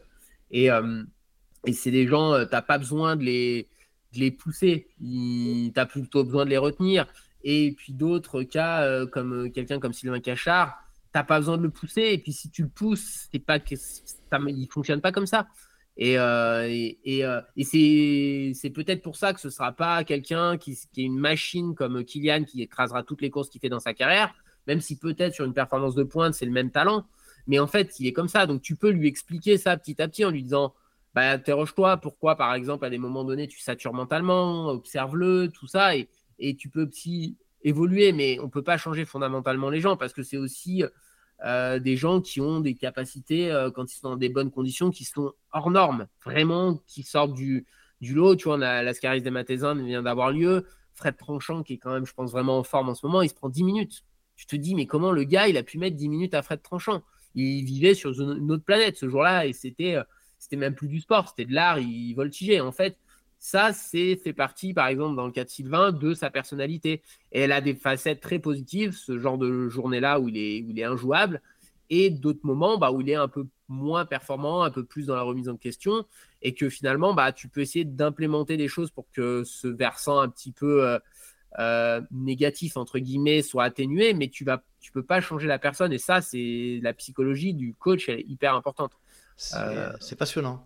C'est euh, on, alterne entre la planification euh, annuelle et, et, le rôle du coach. depuis tout à l'heure, on alterne entre ces deux, deux volets-là, hein, mais c'est c'est très c'est intimement lié en fait c'est tellement lié et en fait on se rend compte aussi que et moi je me rends compte depuis depuis un an que j'ai commencé hein, que c'est vraiment de l'hyper individualisation et c'est de l'hyper spécialisation aussi en fonction de chaque personne euh, ce qu'on peut dire par contre, moi ce qui, me, marque aussi, c'est que dans cette notion de planification annuelle, c'est que ça a une notion euh, organisationnelle qui est hyper importante.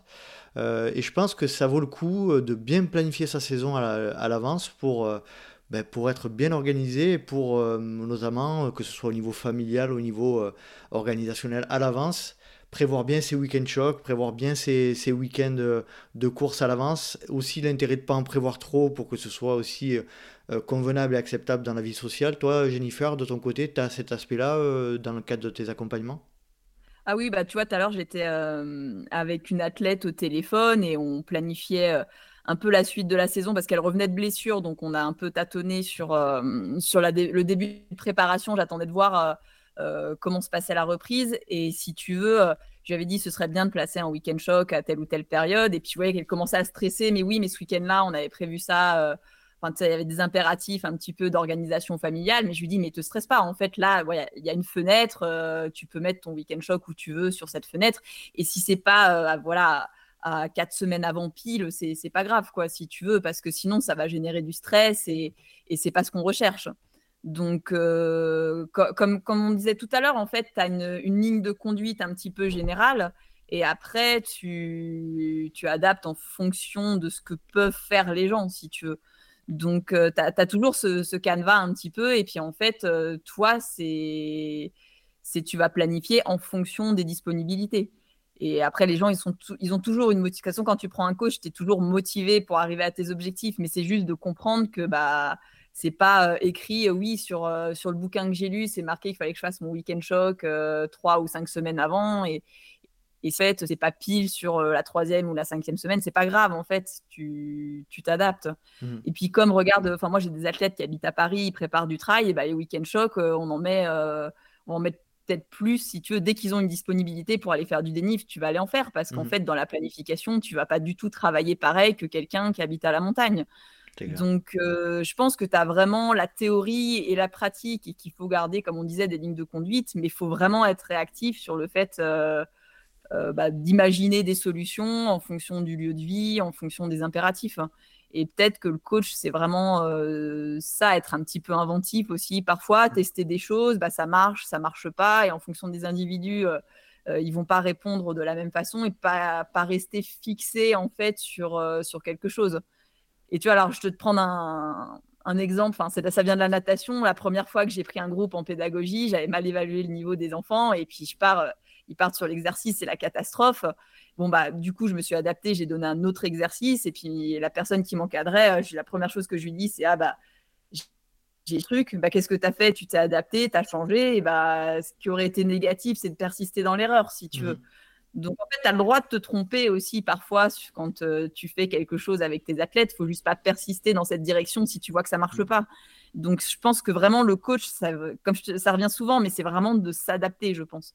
Et c'est ce que tu retrouveras jamais dans un planning d'entraînement ou même dans les mondes Garmin qui te mettent, euh, euh, ils te mettent que tu es en, sur, enfin, en surentraînement, mais que ton niveau de forme euh, est peut-être pas optimale, etc. Mais en fait, c'est des données, si tu les corrèles pas à ton objectif, tu sais pas où tu en mm. es dans l'entraînement. quoi. Moi, j'ai des athlètes qui me posent des questions, qui me disent Ah, mais ma Garmin, elle me dit que là, euh, je suis fatiguée. Bah oui, bah, tu vois, là, ça tombe bien parce que justement, et là, il va falloir que l'athlète il comprenne euh, la notion de stresser l'organisme pour créer des adaptations derrière, par exemple. Mm-hmm. Donc, je veux dire, en fait, c'est hyper bien. On a plein d'outils à disposition. Il faut juste les utiliser pour, pour euh, s'adapter à l'athlète, comme je disais précédemment. Et, surtout rajouter de, de l'humain à, tout ça. Et c'est vrai qu'on a beaucoup d'outils aujourd'hui. C'est ce qui nous permet, nous, en tant que coach à distance, euh, qui est une nouvelle, une nouvelle euh, activité hein, aujourd'hui, qui n'est qui est pas, qui est pas très, très vieille, hein, avec des des, des, des, des, outils qui nous permettent d'avoir des analyses assez fines, des, séances et tout. Mais mais euh, voilà, rajouter de la rajouter de l'humanité, rajouter de la relation humaine et puis de la confiance, c'est ce que tu disais tout à l'heure aussi Nico, c'est euh, cette capacité à dialoguer, à ressentir aussi les, les sentiments, les sensations qu'a l'athlète et euh, je pense que c'est une des qualités premières quoi. Et puis l'outil, c'est bien les outils, mais trop d'outils, ça tue l'outil quoi. Mmh C'est-à-dire que tu vois, c'est bien par exemple de faire de la, de la, du suivi de la de la fréquence, de la variabilité de la fréquence cardiaque, mais en fait la vraie question c'est ok je suis ça, mais comment, moi, en tant que coach, je prends une décision par rapport à ces données-là mhm. Tu vois, euh, c'est facile, enfin, c'est facile, il faut que l'athlète soit motivé, mais faire de la VFC, euh, moi, j'en fais, tu vois, par exemple, et en fait, jusqu'à présent, j'ai énormément de mal à me dire, là, il faut que j'adapte l'entraînement, là, il faut pas que j'adapte l'entraînement. Euh, c'est pas, ça me paraît pas du tout quelque chose de facile à lire. Mhm. Et donc, oui, tu as cette data-là, donc moi, je la prends plus, bon, si la donnée de VFC, elle est hyper mauvaise, je me sens pas bien, je suis pas motivé, euh, j'ai des douleurs un peu anormales et tout. mais, mais tu vois, tu souvent, euh, c'est pour moi, c'est ça la plus grande qualité d'un coach, c'est la capacité à, à savoir jusqu'où on peut aller, à quel moment il faut alléger, euh, à comprendre l'athlète, comment il réagit. Moi, c'est, tu vois, là-dessus où je pense que j'ai encore à progresser, c'est vraiment de comprendre vraiment complètement à 100% un athlète et dire si je lui fais faire ça, il va réagir comme ça, et que je suis encore un peu trop dans un coaching euh, généraliste, entre guillemets, de dire voilà, j'ai telle, telle course, il y a telle qualité à développer et je vais la développer d'une certaine manière en faisant des variations de séance pour le côté ludique, mais, mais me dire vraiment, tiens, un athlète, il réagit mieux sur des fractions de 20 minutes au seuil plutôt que de 10 minutes, c'est quelque chose que j'ai encore du mal à, mmh percevoir. Euh, parce que parce que c'est quelque chose qui euh, qui ressort pas toujours, qui est pas toujours facile à analyser, qui demande aussi beaucoup de, de capacité à, à rétro-contrôler ce que tu as fait. Euh, et puis, puis bon, en vrai, moi, il y a aussi des moments où j'ai été pas bon sans comprendre pourquoi, des moments où j'ai été bon euh, sans trop savoir non plus pourquoi, et qu'en fait, ça, je pense qu'il y a aussi des notions qui nous échappent un petit peu. Alors, on appelle ça comme on veut. Moi, pour moi, j'appelle ça un peu des cycles biologiques. Parce que moi, il y a des périodes de l'année, je suis jamais stratosphérique, et puis il y a des périodes, je suis tout le temps bien, quoi, même si j'ai l'impression de faire un entraînement qui est pas fou. Et ça, je pense qu'il faut aussi, quand on s'entraîne dans les années, euh, être capable en tant qu'athlète ou en tant que coach, si on suit un athlète pendant longtemps, de d'aussi dire que peut-être que hum, vouloir être très bon à une date où tu n'es jamais bon, bah c'est bon, tu essayes un an, deux ans, trois ans, es à chaque fois tu dis c'est pas possible, je fais bien les choses, et là l'athlète il est bien, mais il n'est pas magique. Et puis à d'autres moments, euh, des fois il a un entraînement chaotique, puis il est bien de te dire bon bah peut-être que cet athlète-là, moi par exemple dans mon cas, je suis toujours bien en, en octobre-novembre, tu vois. Euh, mhm. J'étais deux fois vice-champion du monde à cette période-là, trois fois sur le podium des Templiers à cette période-là. Alors bon, tu vas me dire oui, mais parce qu'il y a une saisonnalité des courses, mais j'ai fait d'autres courses et j'ai jamais réussi forcément à avoir ces sensations-là. Et ça, je l'explique pas vraiment, tu vois. Pourquoi je suis meilleur à cette période qu'à une autre, euh, je, le constate, quoi. Mais j'arrive pas à te mettre des données euh, vraiment objectives. Alors je dirais, c'est peut-être la fin de saison, donc tu es plus entraîné. Mais, euh, mais tu vois, de cette notion-là, de, des choses des fois qui sont pas forcément euh, très objectif, très scientifique qu'il faut réussir à appréhender. Et alors peut-être que c'est de l'ordre de la croyance, mais bon, si la croyance fait ça fonctionne, euh, on s'en moque un petit peu. quoi. Après, avoir, avoir l'humilité de dire aussi qu'on ne maîtrise pas tout en tant que coach et aussi en tant qu'athlète, c'est important. Hein. Ouais, ouais, c'est clair, c'est clair. Euh. Jennifer, vas-y, euh, tu souhaitais ouais, J'allais dire, c'est pour ça que la relation avec un coach, elle s'inscrit sur la durée et pas juste sur quelques mois, parce que plus tu vas connaître ton athlète et plus entre guillemets, ça va être facile de l'entraîner, tu vois. Mmh tu vois, moi, le, coaching, je le fais que depuis l'année dernière. Et puis là, j'entraîne euh, une copine que je connais très, très bien, tu vois. Et, l'entraîner, ça me paraît presque, enfin, beaucoup plus facile que des gens avec qui tu vas devoir créer le lien, que tu vas apprendre à connaître parce que je la connais tellement bien que tu arrives plus facilement à déterminer quand elle est fatiguée, quand il faut couper. Quand... En fait, tu vois, du coup, tu arrives, je trouve, à être un peu plus fin dans l'entraînement, tu vois, mmh parce que tu détectes plus facilement, par exemple, les signes de fatigue. Tu sais ce moment où tu vas peut-être être en forme, mais où tu peux éventuellement basculer aussi de l'autre côté en surentraînement. Et c'est vrai que plus, euh, bah, plus tu vas connaître ton athlète, mieux tu vas connaître la personne. Et ça, c'est aussi euh, quelque chose que tu dois construire avec l'athlète, le fait qu'ils te mettent vraiment des commentaires sur les séances, qu'ils te disent, euh, tu es vraiment une rétroaction sur les séances, tu vois. Parce que si de son côté, il te dit pas quand il est un peu fatigué, quand il y a des choses inhabituelles, et ça, ça chez certains athlètes, il faut aller le chercher un petit peu. Mmh tu vois, tu sens que tu, tu, vois que tu as un truc qui n'a pas fonctionné, puis finalement, quand tu discutes avec ton athlète, il va dire Ah oui, mais là, j'avais, j'avais décalé cette nuit-là, j'étais de garde et, mmh j'étais un peu fatigué. Ah bah oui, mais tu me l'as pas mis sur, euh, sur le résumé de la séance. Voilà, et, du coup que l'athlète il comprenne, mais ça en fait c'est un détail euh, de ma vie euh, professionnelle, mais ça joue sur mon entraînement et il faut que je le signale aussi parce que c'est dans l'échange en fait, l'échange il est primordial. Donc euh, c'est ce, fait d'arriver à dialoguer avec ton athlète et, d'avoir le maximum d'informations possibles, c'est super important, je pense, et ça s'inscrit vraiment dans, la durée. Et puis, ça peut marcher avec un coach et puis pas marcher avec un autre. Hein. moi, chez moi, ça joue beaucoup dans mon implication, l'implication de l'athlète. C'est-à-dire que je dis ça de manière un peu crue, des fois, euh, je m'en moque, hein, c'est ta pratique. Hein, si tu n'as pas envie de t'impliquer, euh, moi, je ne serais pas un plus mauvais athlète si tu ne t'impliques pas. Hein. Euh, et je ne mets pas mes compétences de coach en question parce qu'un athlète n'est pas performant. Des fois, je vais m'interroger si, si l'athlète il fait le job et tout. Mais si l'athlète il suit la moitié des séances que tu mets, au bout d'un moment, tu as envie de lui dire bon, si tu veux pas faire les choses, tu fais pas les choses. quoi. Donc, mmh soit tu lui dis on arrête, soit tu lui dis bah, pourquoi tu n'as pas envie de faire les choses correctement mais c'est quand même l'athlète, il doit être proactif de son entraînement. Tu es là pour le guider, tu n'es pas là pour. Euh, surtout qu'on accompagne des adultes. Euh, quand tu es plus jeune, c'est un peu différent. Après, tu peux. Après, quand tu as une vision comme moi de rêve de haut niveau, je pense que d'avoir quelqu'un qui m'a beaucoup guidé comme Patrick, c'était important parce qu'il avait une expérience que j'avais pas. Et qui, euh, mais moi, j'avais vraiment viscéralement envie de faire du haut niveau. J'étais prêt à m'impliquer à 100%, à, à, ce que ça prenne le pas sur presque tous les autres aspects de ma vie pour faire du haut niveau. Mais ça, c'est quelque chose que tu rencontres pas chez tout le monde. Et mmh. chez la plupart des gens, il faut surtout pas les emmener là-dedans parce que le but, c'est pas qu'ils divorcent euh, euh, et qu'ils se séparent. Quoi. Enfin, tu vois, euh, ils font que de la course à pied. Quoi. Donc, il faut avoir ce recul-là, mais il y a un minimum d'engagement. Et aussi, je trouve, c'est un respect vis-à-vis du coach. même si tu le rémunères, il y a quand même une notion de, de la personne, elle consacre du temps. les coachs un petit peu réputés, c'est loin d'être forcément les meilleurs coachs, mais euh, ils ont souvent euh, des, listes d'attente. Et donc, quand tu es dans un groupe, euh, c'est que le coach il t'a choisi et que du coup, tu prends la place de quelqu'un et que c'est important aussi d'avoir cette notion de respect. moi, je l'ai un petit peu, tu vois, dans le sponsoring. J'ai toujours dit que le jour où je voudrais plus m'investir réellement, je laisserai ma place parce qu'il n'y a pas 50 contrats dans le trail mmh et que faire du tourisme, c'est pas c'est pas enfin, j'estime que même si tu as une image même si c'est intéressant pour la marque euh, il y a pas la marque elle va pas multiplier les contrats et qu'à un moment donné bah quand tu n'as plus envie de t'impliquer c'est je sais pas c'est une sorte de respect du milieu respect de la, la performance de, de, laisser sa place quand on n'a plus envie de s'impliquer euh, à 100% quoi. Je suis d'accord très juste euh, tout ce que tu dis je suis je souscris à 200% tout ce que vous dites euh, dans, l'implication des athlètes aussi euh, parfois un peu trop timide. C'est vrai que c'est, euh, ça donne pas forcément envie de, beaucoup s'impliquer derrière et, c'est vrai que ça c'est, ce qu'on dit depuis le début, hein, c'est de l'individualisation et c'est surtout de l'échange, de la communication. Et euh, c'est notre plus-value, c'est ce qui nous différencie des solutions un peu plus, plus automatisées. C'est notre capacité justement à dialoguer, à communiquer, à ressentir les choses. Euh, je pense qu'on a fait pas mal le tour. Alors, on le sujet de départ, c'était quand même la, la, planification et on a, comme je le disais, on a un peu euh, élargi au fonctionnement coach-athlète, mais c'est intéressant de voir à quel point c'est lié.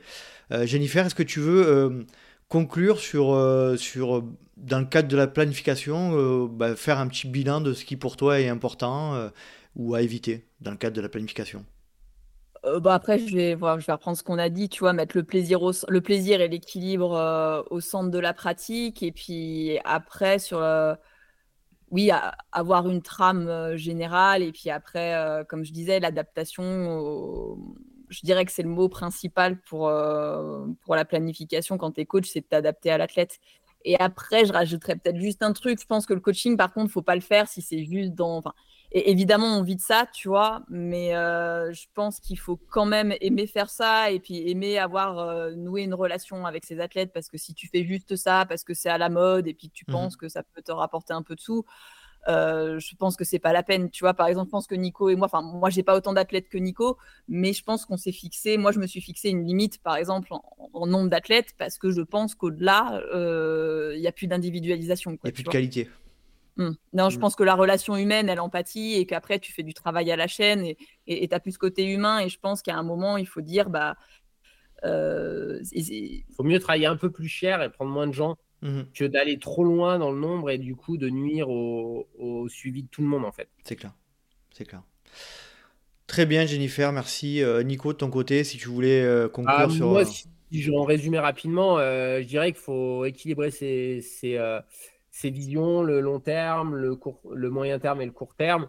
J'ai fait un exode prépa mental ce matin qui était, je pense, intéressant, c'est d'écrire ses objectifs, les compétences qu'on veut développer sur le court terme, le moyen terme, le long terme et de, se, les écrire parce qu'en se les écrivant, ça ancre un peu les choses et ça nous oblige à les relire, par exemple, et à, et à se rappeler de pourquoi on fait les choses parce que sinon on peut changer le, lundi, le mardi, le mercredi d'idée. Moi, je suis un peu comme ça. Tiens, je vais faire ci, ah, puis je vais faire ça.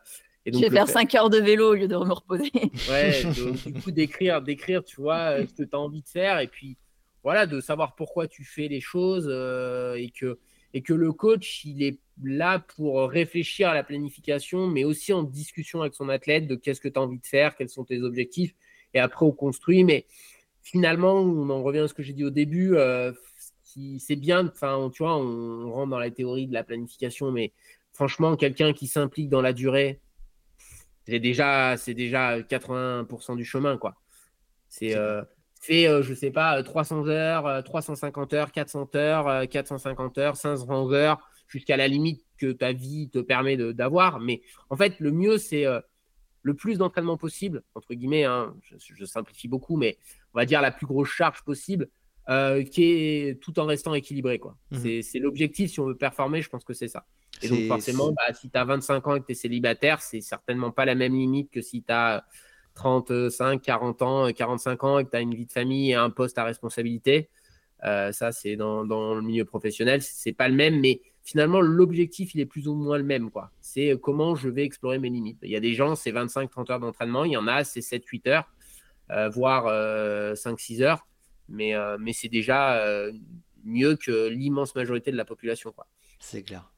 Parfait, c'était l'objectif, encore une fois, de, de cet échange, c'était de mettre en avant ben, ce, que, peut apporter un coach euh, dans le cadre de la planification, et puis aussi faire réfléchir beaucoup euh, les, athlètes ou, euh, les, coureurs récréatifs de ben, pourquoi je le fais, comment je le fais, est-ce que je suis dans la vérité par rapport à ma vie professionnelle, est-ce que, est-ce que je suis pas en décalage aussi par rapport à ce que j'ai envie d'être et ce que je suis réellement. tout ça, c'est ça, rejoint beaucoup aussi le pourquoi, hein, le pourquoi je cours, comment je cours. Et nous mm. aussi, on est là euh, bah, pour, euh, par le dialogue et par la, par la communication, bah, faire réfléchir aussi et puis euh, réfléchir ensemble. En tout cas, bah, ça a été un, vrai plaisir de vous avoir tous les deux, de partager vos, vos expériences. et puis, et puis je vous souhaite tout le, tout le bonheur pour tout ce qui, tout ce qui arrive, ce qui concerne le sport et pas que. Et puis, et puis à très vite. Merci Nico. Merci. Salut, à bientôt.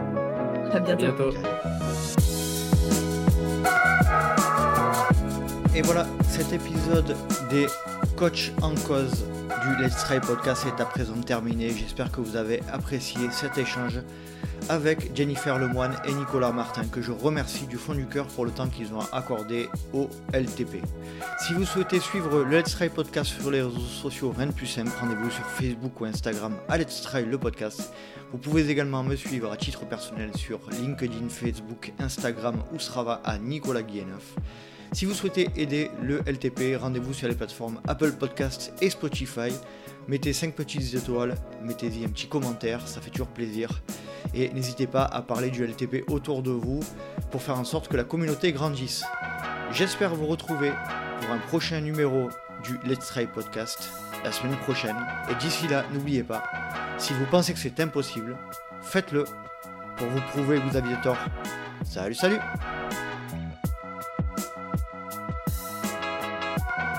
Moi, je veux dire que j'étais un peu stressée de faire le podcast, mais. Pourquoi bah, parce que j'en ai jamais fait. T'en as jamais fait euh, Non, non, non. Et puis je fais du coaching que depuis euh, l'année dernière. Et déjà, ça a été compliqué, enfin, compliqué de se lancer. Tu sais, de te demander si c'est légitime pour faire ça. Et, je, un syndrome de l'imposteur. Je vois très bien de quoi tu veux parler, euh, Jennifer. T'inquiète pas, t'es pas la Non, mais c'est pas, enfin, dire, enfin, là, je trouve que je suis un DD coach encore, du coup.